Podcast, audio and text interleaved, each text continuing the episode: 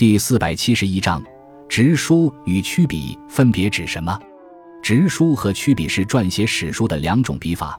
直书就是忠于事实，依照真实情况直接记录；曲笔说的是对历史事实有所取舍或者进行曲意修饰的写作方法。直书被认为是良史所应当坚持的基本精神。刘知几在《史通》中强调直书的重要意义时说：“况使之为物，深以劝诫，树之风声。其有贼臣逆子，淫君乱主，苟直书其事，不掩其瑕，则会记章于一朝，恶名备于千载。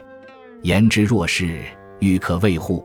虽然如此，但是出于各种主动或被动的原因，实际上史籍从总体上来看是不可能完全采取直书方式的。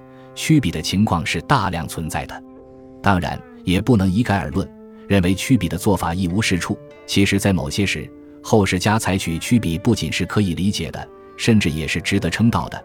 刘知几虽然强调直书的精神，但对于曲笔也是没有给予完全否定的，只是这种笔法切记不可滥用。